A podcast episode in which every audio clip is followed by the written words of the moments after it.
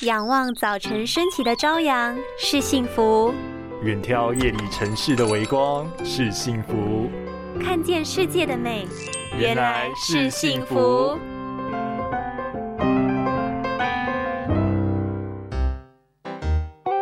哎，你在干嘛啦？人吓人吓死人呢！哈，干嘛不开灯划手机呀？哎呦，干嘛大呼小叫？我再看一下下就好了啦，不用开灯。对，每天都一下下，就像温水煮青蛙一样，有一天就熟透啦。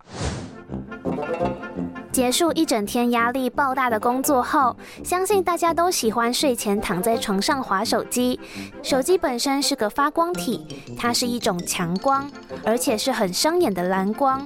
所以在黑暗中使用手机时，人的瞳孔就会放到最大，蓝光毫无阻隔直接进到视网膜，造成更大的危害。